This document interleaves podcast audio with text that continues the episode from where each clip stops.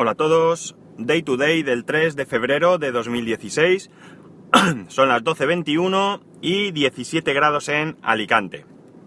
Hoy grabo súper tarde, entre otras cosas porque quería hablaros de una noticia o no sé cómo llamarlo que me, que me ha pasado Tony Falcon. Eh, una noticia que soltaban en un, en un, podcast que se llama Movimiento Geek. Yo no, no, lo conocía este podcast, es un podcast argentino. Y aquí este hombre, el podcaster, eh, pues da una noticia que a mí me sorprende pues doblemente. Y me sorprende doblemente en primer lugar porque es una cosa que yo al menos no he visto en ningún sitio. Y tal y como Tony Falcon me pasa la noticia, pues entiendo que él tampoco ha oído hablar de esto. Y esto, claro, genera una cierta sorpresa. ¿Qué noticia es? Pues bien, este hombre cuenta que parece ser que, en primer lugar, contó, mejor dicho, en un podcast anterior, aquí parece que lo matiza, que el próximo teléfono Nexus, el Nexus de Google, iba a ser fabricado por Atención, Apple.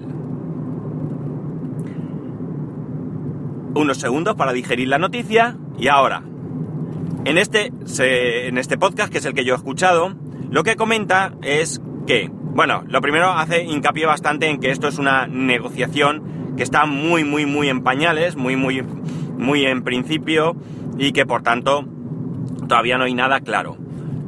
Que que parece ser que la negociación parte de un momento dado en el que, en el que parece que Google tiene que pagar 100 millones de dólares porque Apple permita que Chrome esté disponible para iOS y que Google va a negociar con Apple el que le baje este, este pago, pero al mismo tiempo les dice que quieren negociar esto. Y entonces, pues, todo lo paran un poco y que están, como digo, mm, negociando o comenzando a hablar.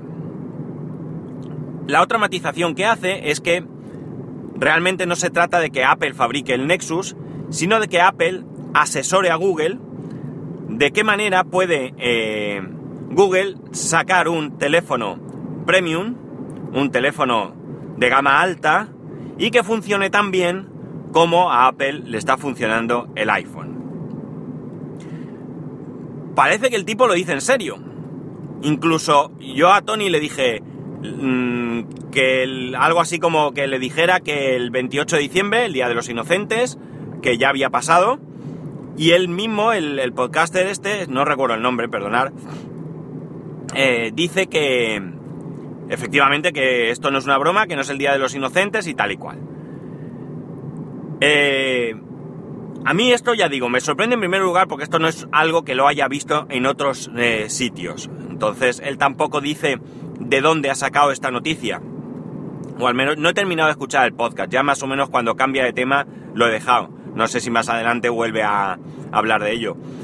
Eh, lo primero eso, y me parece que es una noticia lo suficientemente importante como para que estuviese en todos lados. En segundo lugar, eh, personalmente, Mira que me extraña a mí que Apple ceda a hacer esto.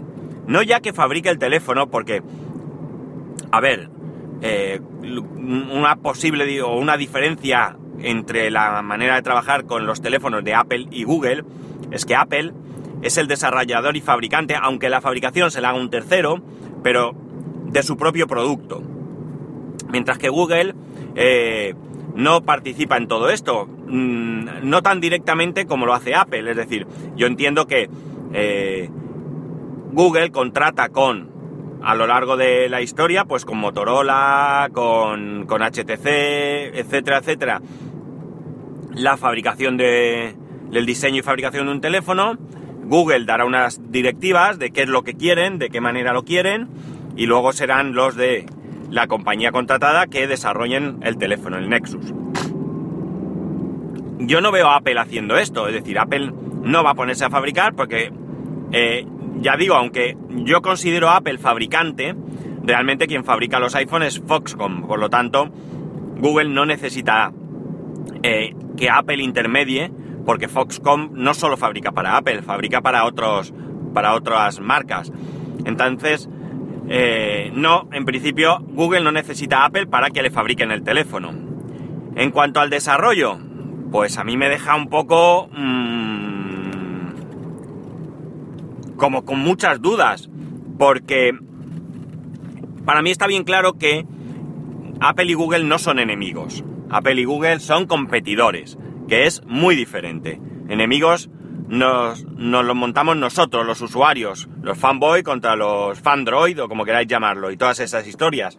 Gente que odia a Apple, gente que odia a Samsung, a Android, a Google y tal, pero yo creo que entre ellos no existe ese odio. Existe una competencia, una competencia que es justa y normal que la haya entre empresas. Y por tanto pueden llegar a acuerdos. De hecho, por mucho que eh, Apple haya podido criticar a Google, ahí está Google como buscador, ahí está Chrome, porque quizás evidentemente Google paga y Apple no hace cascos al dinero de Google, ni mucho menos.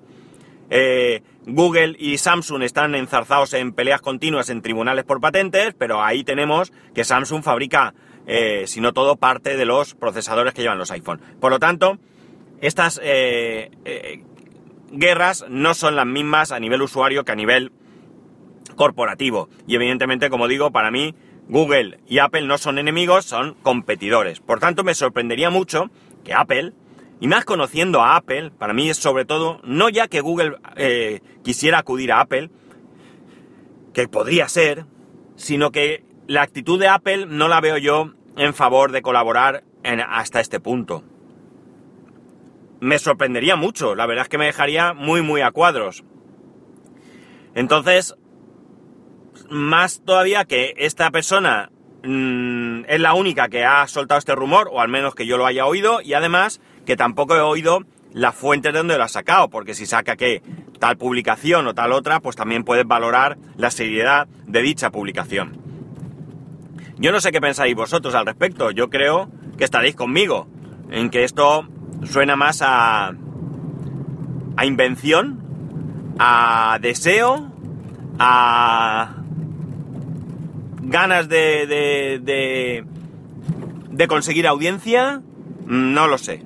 No sé de dónde viene esta idea, pero a mí me da la sensación de que esto es bastante, bastante complicado. Y escucha, que si me equivoco y sale, yo reconoceré mi, mi error. No tengo absolutamente ningún problema en reconocerlo que me he equivocado. Pero como digo, me parece algo bastante, bastante difícil que suceda. En fin, ya sabéis. Espero que vuestros comentarios, a ver qué opináis. Hoy esto cortito, ya ha llegado otro cliente, hoy ya digo que voy un poco, un poco apurado. Eh, si queréis comentarme cosas al respecto de esta, de esta idea, cualquier cosa que se os ocurra, incluso aunque suene a barbaridad, ya sabéis. Arroba spascual en Twitter y Telegram y daytoday arroba spascual.es. Hoy, si no he batido el récord de podcast corto va a ser de milagro. Ocho minutos y medio. Pues nada chicos, hasta mañana.